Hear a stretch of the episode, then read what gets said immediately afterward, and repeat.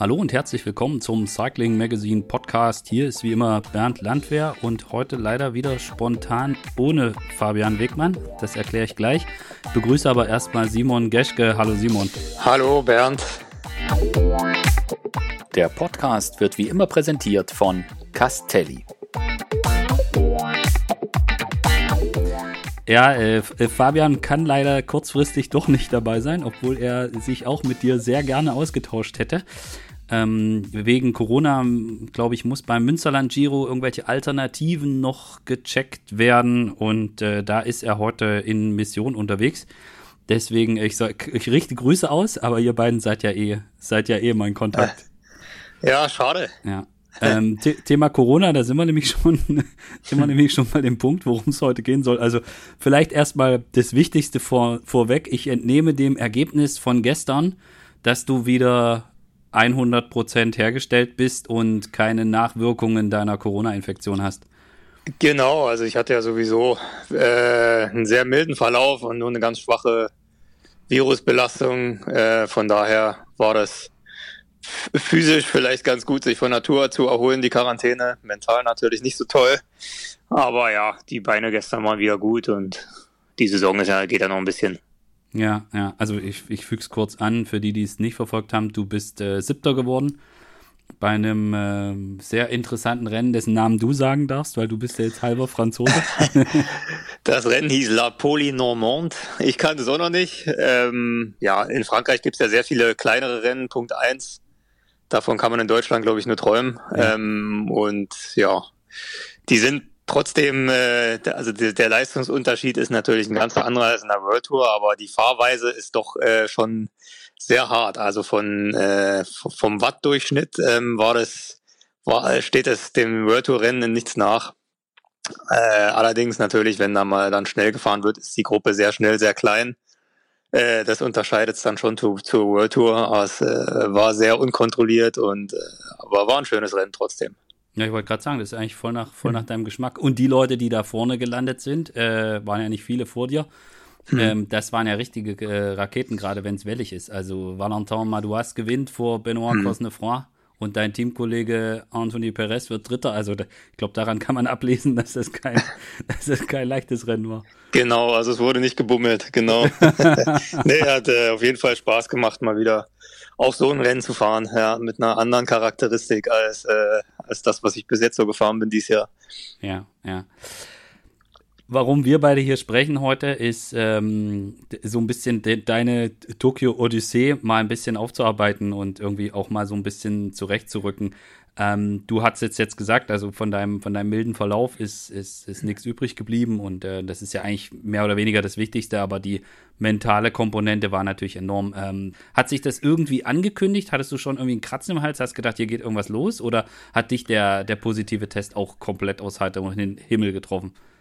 Ja, mich hat er komplett aus heiterem Himmel getroffen. getroffen. Ich hatte ähm, ja ganz leicht, wie so ein, ein bisschen ähm, im Rachen so leicht belegt da muss ich aber auch dazu sagen, dass ich mit Emu äh, die ersten zwei Tage im Hotel die Klimaanlage auf Vollgas anhatte.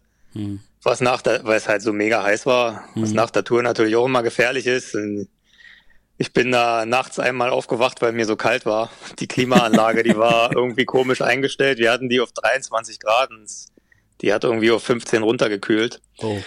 Ja, also es kann auch davon kommen, ob das jetzt, äh, also könnte beides sein, könnten, könnten ganz milde Corona-Symptome gewesen sein, aber ehrlich gesagt hatte ich vorher das, das auch schon oft, dass ich mal eine leichte Verkühlung hatte, gerade wenn man von Natur kommt und das äh, Immunsystem da geil, sperrangelweit offen steht für alles Mögliche. Ähm, ja.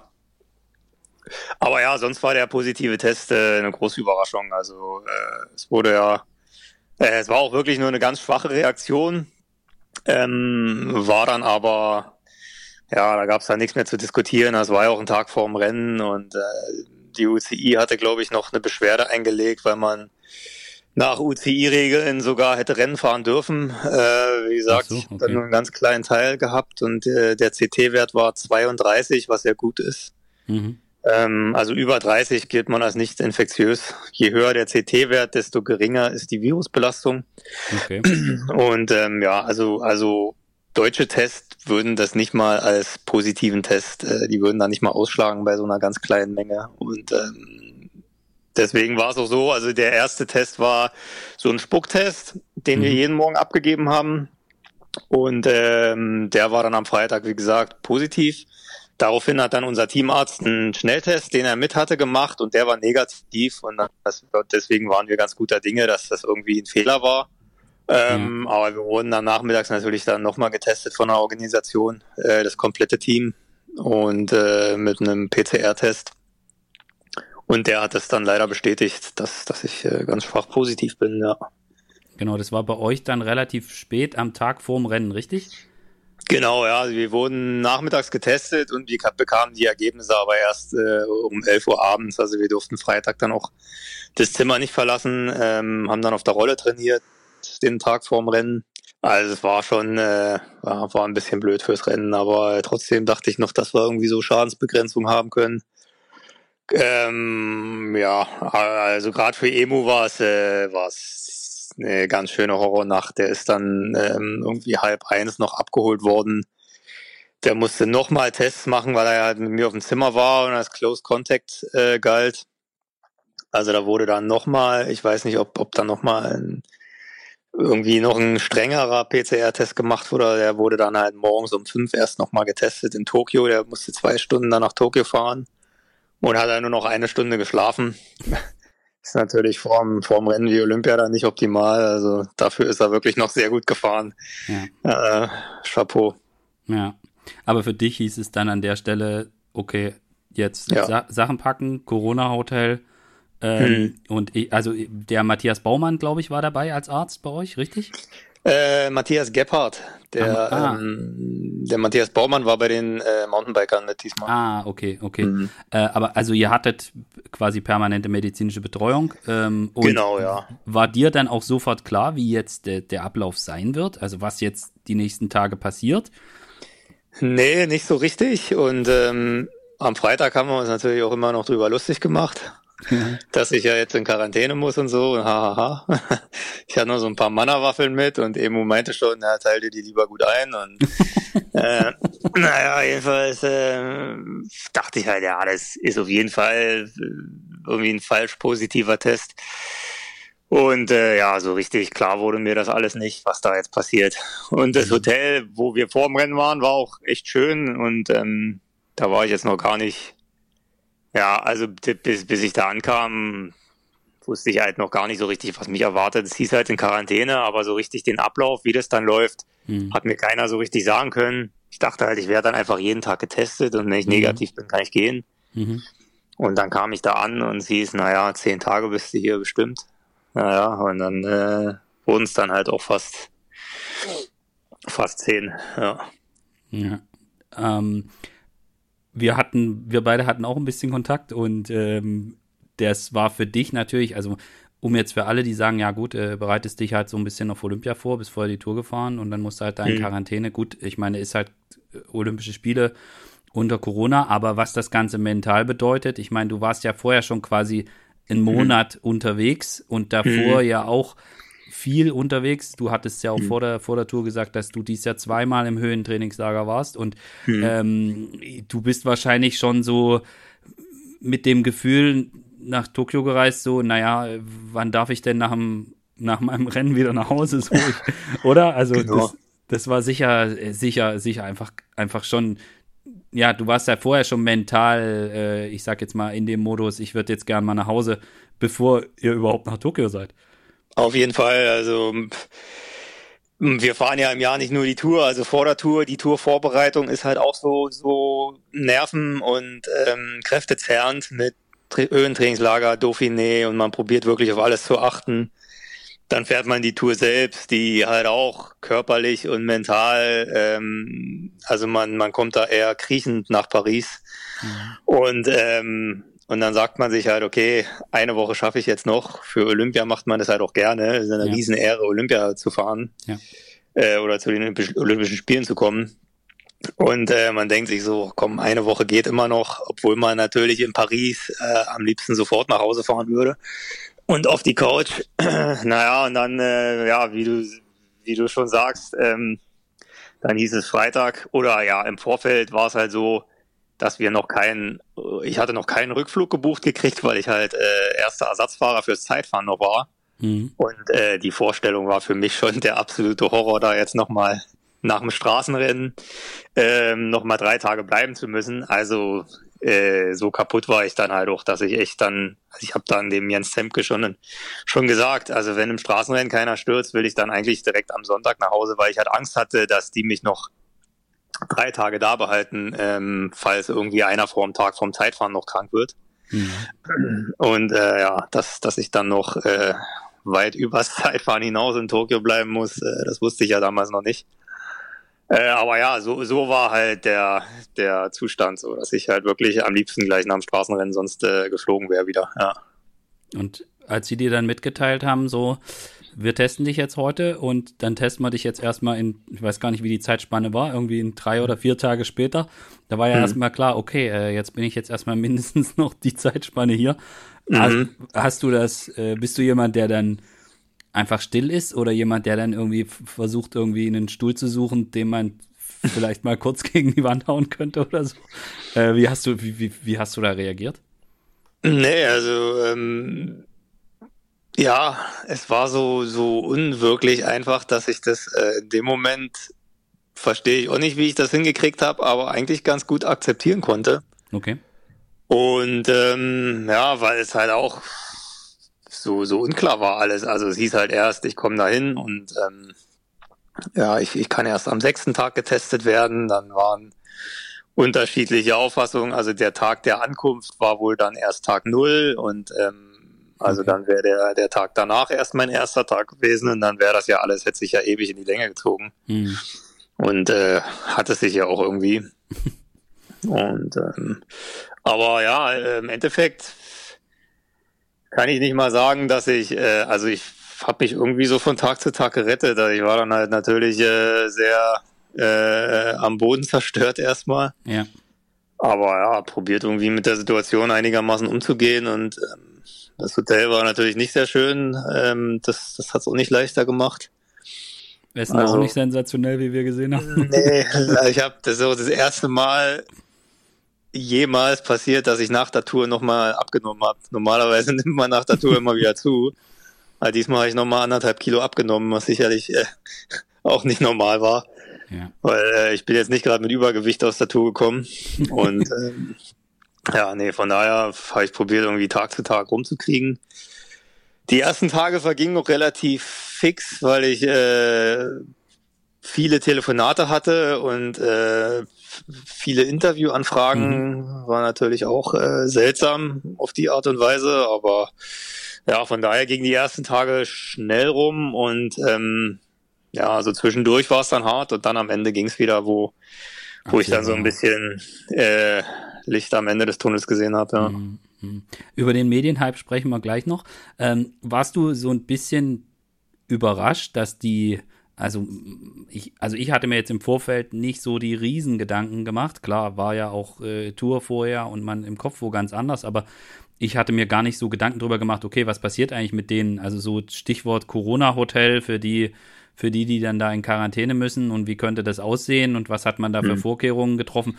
Ich war da irgendwie so ein bisschen davon ausgegangen, dass das alles, ich sag jetzt mal, Olympiastandard hat, ja, so. Mhm. Ähm, und wo ich dann deine Instagram-Stories und so gesehen habe, habe ich so gedacht, oh mein Gott, ja, also auch so das Thema Essen äh, ja. oder, oder die Möglichkeiten, ich meine, das wusste man ja, dass das dann Sportler sind, die dann, dann, ich sag jetzt mal, in eine Quarantänesituation müssen und dass mhm. du dann quasi auch gar keine Möglichkeiten hattest, irgendwie, äh, ich meine, gut, du hast dann relativ schnell irgendwie ein Rad und eine Rolle gekriegt, aber also mhm. ich war so ein bisschen überrascht von der, ich sag jetzt mal von der von der Struktur, also oder hat man das von außen einfach anders wahrge oder noch krasser wahrgenommen, als es eigentlich für dich jetzt vor Ort war?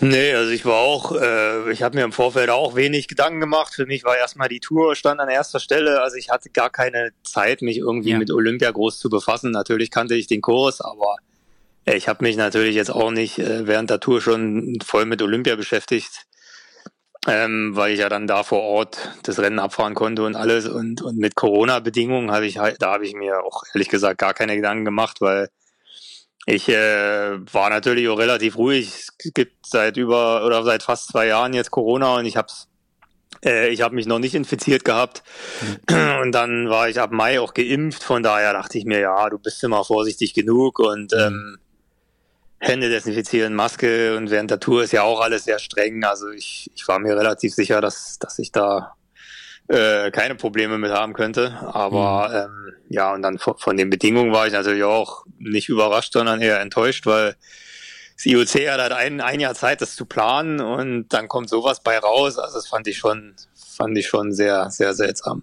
Weil man weiß ja auch so in etwa, was das IOC mit Olympia verdient und dass dann sowas bei rauskommt, wenn man die Olympiade dann äh, extra noch ein Jahr verschiebt, um ja, um es besser planen zu können mit Hygienekonzepten und so weiter, ähm, dann ist es schon sehr komisch, dass da wirklich die Sportler so so halb weggesperrt werden. Und ähm, ich dachte auch, also am Anfang dachte ich, okay, Quarantäne, dann kriege ich halt im Rennhotel hier ein Einzelzimmer und das war's. Mhm. Aber mhm. äh, dass ich jetzt, dass es da auch ein extra Hotel gab und so, das wusste ich alles gar nicht.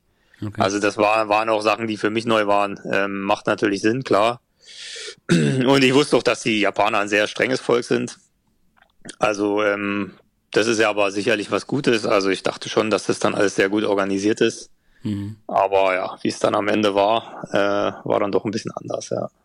Und also, wir haben es gesehen, du hast äh, deine Nagelfeile war das Messer fürs, mhm.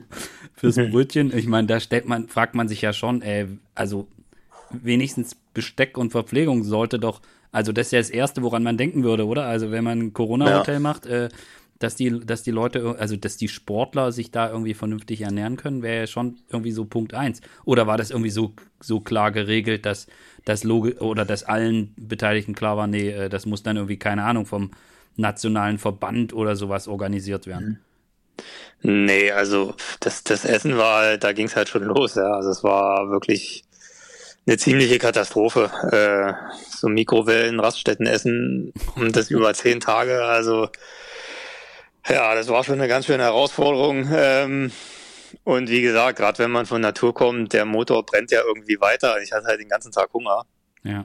Und dann gab's halt nur sowas. Also es war schon ziemlich bitter, bis ich dann vom DOSB dann äh, das Care-Paket bekommen habe. Das äh, hat aber auch drei, vier Tage, glaube ich, gedauert. Aber das war natürlich dann die erste große Erlösung, dass ich dann ein bisschen, äh, dass ich dann ein bisschen Essen hatte. Da kam halt dann das Problem mit dem Messer, dass wir keine Messer bekommen haben. Äh, ich glaube, die Japaner hatten einfach mega Angst vor, vor Selbstmorden, was natürlich dann auch wieder eine Negativschlagzeilen wären. Das, das, mhm. deswegen gingen, glaube ich, auch nicht die Fenster auf. Also die Fenster waren ja auch verriegelt. Und ja, also wir durften nicht mal Plastikmesser kriegen. Äh, wir hatten Löffel und Gabeln, aber ja, und dann hatte ich mir vom DOSB dann Avocados zum Beispiel liefern lassen. Ja, kommt man mit Löffel und Gabel jetzt nicht so weit, wenn man die aufschneiden muss. Und da kamen dann die Nagelfeile zum, zum Einsatz. Und äh, ja, das war, und dann, also da kam man sich halt äh, wirklich vor ein bisschen wie im Gefängnis. Weil dann, dann hatte ich unten beim Essen, habe ich dann einen von den Holländern getroffen.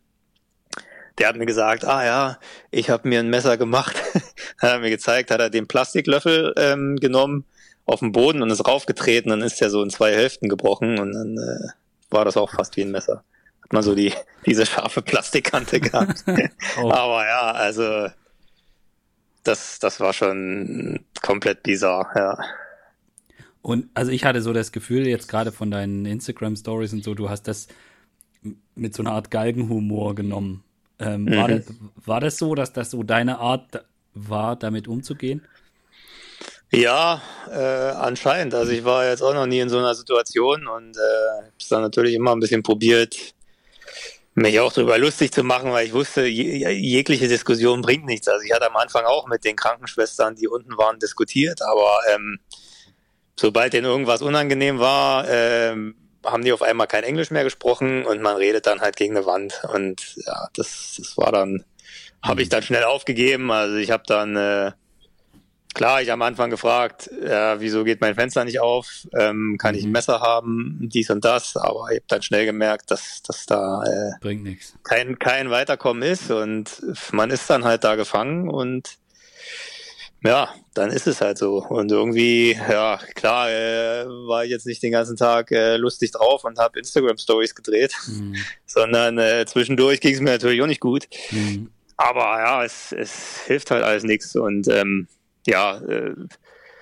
man lernt es, glaube ich, auch als Sportler auch mal mit Rückschlägen zurechtzukommen. Und von daher war es für mich noch, äh, ging dann die Quarantäne rum und mhm. ja, zwischendurch mal auch einen Spaß draus gemacht äh, mit meiner Nagelfeile, das äh, ähm, da einen Witz draus zu machen. Aber ja, ja. natürlich war es. Also ich fand die Bedingungen schon unter aller Sau. Klar gibt's mhm. größere Probleme auf der Welt, aber da war ich vom IOC schon ein bisschen enttäuscht, dass das mhm. so geregelt wurde, ja. Mhm. Hattest du zwischendrin mal irgendwie so Gedanken, oh, äh, hoffentlich wäre ich nicht richtig krank oder so? Nee, das nicht, weil ähm, der Arzt hat mir halt versichert, dass ich habe ja auch äh, Emo zum Beispiel nicht angesteckt und äh, dieser hohe, hohe CT-Wert heißt halt auch, dass man wirklich nur eine ganz schwache Virusbelastung hat. Von daher hm. dachte ich mir auch, dass es, ähm, ja, wenn es jetzt die, äh, oder unser Arzt meinte auch, die Symptome, die kommen, wenn dann gleich am Anfang und ich hatte nach zwei, drei Tagen immer noch nichts. Okay. Von daher war ich dann ganz guter Dinge, ja. Ja. Ähm, ich, ich fand es auch interessant, also wir hatten Kontakt, ich glaube, äh, ich kann das jetzt verraten, du, du mhm. hattest dann mal überlegt, okay, wie kriege ich die Zeit rum? Äh, ich, ich lerne jetzt hier mal Schach spielen, ja. Mhm. Äh, aber äh, mehr oder weniger, ich weiß gar nicht, ob du dann überhaupt mal damit angefangen hast. Äh, du hattest extrem viel zu tun, weil es brach ein Medienhype los. Mhm. Ähm, du hast, äh, also ich weiß gar nicht, wie man das also das, du warst natürlich, die Radsport-Events waren ganz, ganz am Anfang von, der, von den Olympischen Spielen und dadurch natürlich ein großer Fokus drauf. Ähm, hast du, hattest du damit gerechnet, dass das so einen Wirbel verursachen würde? Und wie viele Stunden am Tag hast du gerade die ersten Tage damit zugebracht, äh, irgendwelchen internationalen Medien dann äh, Rede und Antwort zu stehen? Äh, nee, damit habe ich auch nicht gerechnet. Und äh, klar, das war also war für mich auch äh, eine neue Situation und äh, ja, aus Schachspielen ist, äh, um das vorwegzunehmen, dann doch nichts geworden. Also ich hatte mal angefangen mit so einem äh, äh, mit, mit einem Tutorial-Video und äh, ja, was äh, also der Anfang ist definitiv sehr schwer. Äh, ich ich habe die App noch, vielleicht probiere es auch noch mal, aber ja, das wurde dann irgendwie alles die ersten Tage auf jeden Fall waren, waren so viele Telefonate, dass ich fast nicht hinterhergekommen bin. Und ähm, ja, das war natürlich, ich habe aber auch dankend alles angenommen, ehrlich gesagt, einfach weil es Beschäftigung war. Ja. Und äh, hinten raus wurde es mir dann aber doch ein bisschen zu bunt, weil man halt immer dasselbe erzählt. Ja. Und äh, dann wurden halt auch einige Interviews äh, abgesagt. Es war sogar äh, RTL hat noch angefragt, äh, das wollte der DOSB aber nicht. Das habe ich dann auch akzeptiert und ich hatte, wie gesagt, dann eigentlich auch schon langsam genug, ähm, hm. über die Quarantäne zu sprechen. Und äh, ja, also der Medienhype, der war einigerseits, einerseits klar irgendwie äh, witzig und ich habe auch verstanden, warum, weil ähm, klar, es ist eine spezielle Olympiade und ähm, viele wollten halt darüber berichten, aber ja, die, das Ausmaß war mir jetzt halt nicht bewusst. Also am Ende kam sogar äh, Al Jazeera, hatte angefragt noch, äh, dann australisches Fernsehen, Österreich, äh, also auch äh, nicht mal nur deutsche, ja. äh, deutsches Fernsehen und, und Radiosender. Also es war schon, war schon sehr viel. Und äh, ja, andererseits auch ein bisschen schade, dass halt dadurch ähm, mal wieder ja ist mir immer wieder aufgefallen, dass so Stories irgendwie mehr Wind machen als zum Beispiel der zehnte Platz von Max Schachmann bei Olympia. Ja. Und das ist dann natürlich schade. Also da merkt man halt auch wieder, dass in, in Deutschland wieder nur Siege zählen und äh, auf so Stories wird sich dann aber immer schneller gestürzt. Ja, es ist natürlich ein bisschen traurig, aber gut, ich äh, ja, ich äh, kann die Regeln, was das angeht, leider nicht ändern. Ne? Ja. Hatte, ist, es, ist das was, was dir dann auch sehr schnell so klar, also ich meine, für dich so das größte, das größte Maß an Aufmerksamkeit war sicher der Tour de France-Etappensieg. Mhm. Aber ich meine, du hast ja auch viele andere Rennen gut bestritten. Ich meine, du warst ja auch in, in, in, in Rio ähm, im Zeitfahren gar nicht, gar nicht schlecht. Ähm, mhm. Ist das, ist das, wo du dann auch so im zweiten Schritt dir so überlegst, ey, ich reiß mir hier tierisch den Hintern auf und trainiere und gebe mhm. alles und aber wenn ich dann Corona habe und muss in so einem Hotel sitzen, was eine Katastrophe ist, dann plötzlich kennt mich die ganze Welt so. Also ist das ja, was, wo du dir dann auch, machst du dir da echt auch Gedanken dann drüber?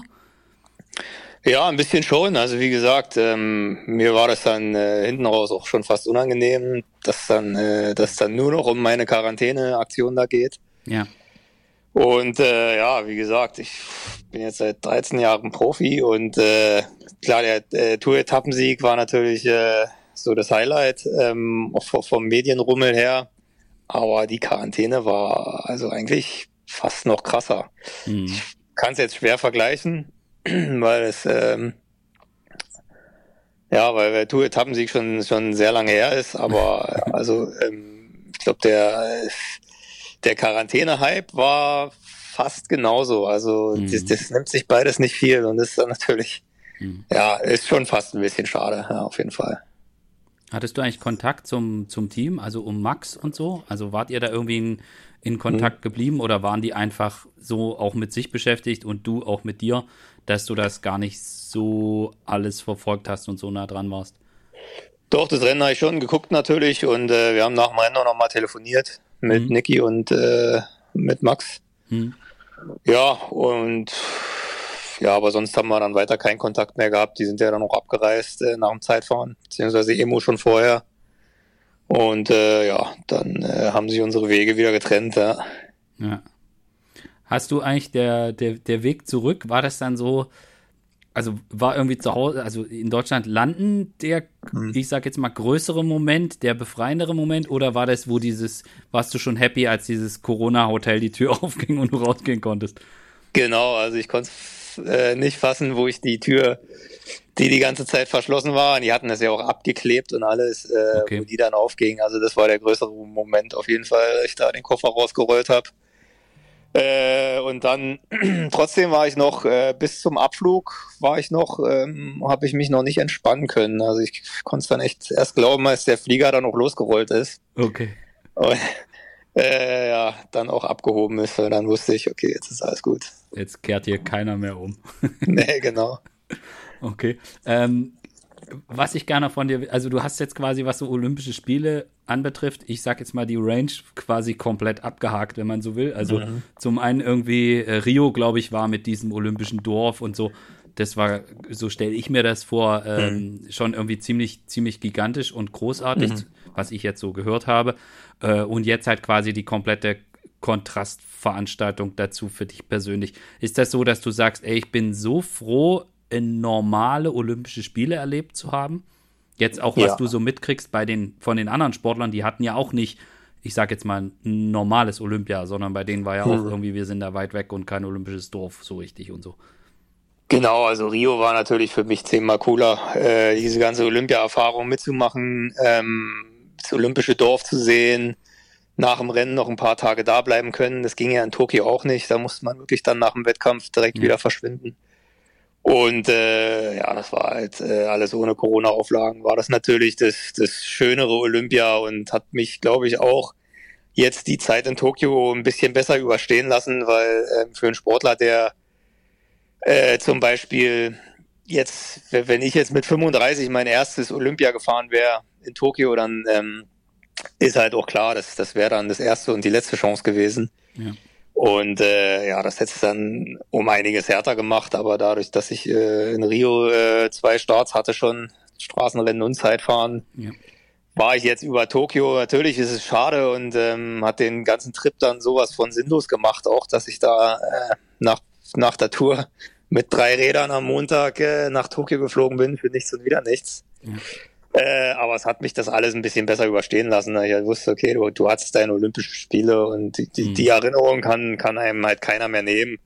Und äh, wenn ich an Olympia denke, werde ich auch immer an die schöne Zeit in Rio denken und nicht an die Quarantäne in Tokio. Und das, das war mir schon sehr wichtig, dass ich äh, das in meiner Karriere einmal erlebt habe und dass Tokio nicht die einzige Olympia-Erinnerung geblieben ist. Also Tokio werde ich auch nicht vergessen, wegen ganz anderen Gründen, aber ja. Rio ist auf jeden Fall meine Olympia-Erinnerung und äh, die wird auch bleiben. Ja, ja, das, ja, ist ja das Positive. Hast du jetzt eigentlich dich, du hast gesagt, du hast noch mal ein bisschen abgenommen und äh, so richtig trainieren war natürlich auch erstmal da nicht. Äh, hast du jetzt was Spezielles gemacht, um wieder, ich sag jetzt mal, wieder in Tritt zu kommen? Du hast vorhin gesagt, die Saison geht ja noch ein bisschen. Ähm, hast, wie, wie, wie passt man das dann an, so rein trainingstechnisch und so? Ja, also erstmal konnte ich jetzt nach Tokio auch nicht sofort wieder Vollgas fahren. Man hat den Jetlag, das Wetter war schlecht und ich musste dann auch erstmal wieder so ein bisschen in den Alltag reinkommen. Ähm, aber jetzt, äh, das Team hat mich dann vom Arctic Race of Norway, ähm, äh, hat mich da für, für das Rennen äh, ersetzt. Also da musste ich nicht fahren. Das wäre sonst äh, zwei Tage nach meiner Ankunft, äh, hätte ich schon wieder losgemusst. Also es geht natürlich dann auch nicht. Ja. Und ähm, von daher bin ich ganz froh, dass mir das Team jetzt zwei Wochen zu Hause gegeben hat. Oder äh, knapp zwei Wochen, dass ich halt wieder mit ein bisschen mehr Ruhe in Schwung kommen kann und äh, wieder aufs Rad und dann erstmal ein bisschen ruhiger trainieren und also es war wieder wie so ein kleiner normaler Aufbau, dann halt auch wieder mit mehr Intervallen und so. Ansonsten, äh, ansonsten geht das halt nicht. Also ich brauchte jetzt nach der ganzen Phase wie gesagt, sechs Wochen aus dem Koffer gelebt, brauchte ich jetzt auch erstmal ein bisschen Abstand zu dem Ganzen. Mal und ja, Messer nehmen, zum, Brot, zum genau, Brötchen aufschneiden. Das erste Frühstück zu Hause, ja, ähm, mal wieder mit dem Messer das Brot schmieren statt mit Plastiklöffel. Äh, das äh, ja, war schon alles ganz schön. Ja. Von daher bin ich jetzt auch wieder mental ein bisschen äh, frischer als, als die Woche nach Tokio. Mhm. Und ja, das ist ja auch sehr wichtig. Ja, auf jeden Fall. Ähm, verrat uns noch mal, also du fährst jetzt, glaube ich, äh, Tour de Limousin. Mhm. Und äh, verrätst uns noch zum, zum Abschluss, was, was für dich noch Highlights sind dieses Jahr? Ja, also für mich sind äh, jetzt erstmal Tour de Limousin, danach Complouet und ähm, das Programm ist natürlich ein bisschen, wenn man die Vuelta nicht fährt, äh, guckt man, also es kommen ja noch sehr viele Eintagesrennen, mhm. ähm, da werde ich viele fahren. Dann mein letztes Rennen wird die Lombardei-Rundfahrt sein. Mhm. Also die Woche in Italien ähm, ist für mich nochmal ein Highlight und die Europameisterschaften werde ich äh, wahrscheinlich auch fahren. Okay.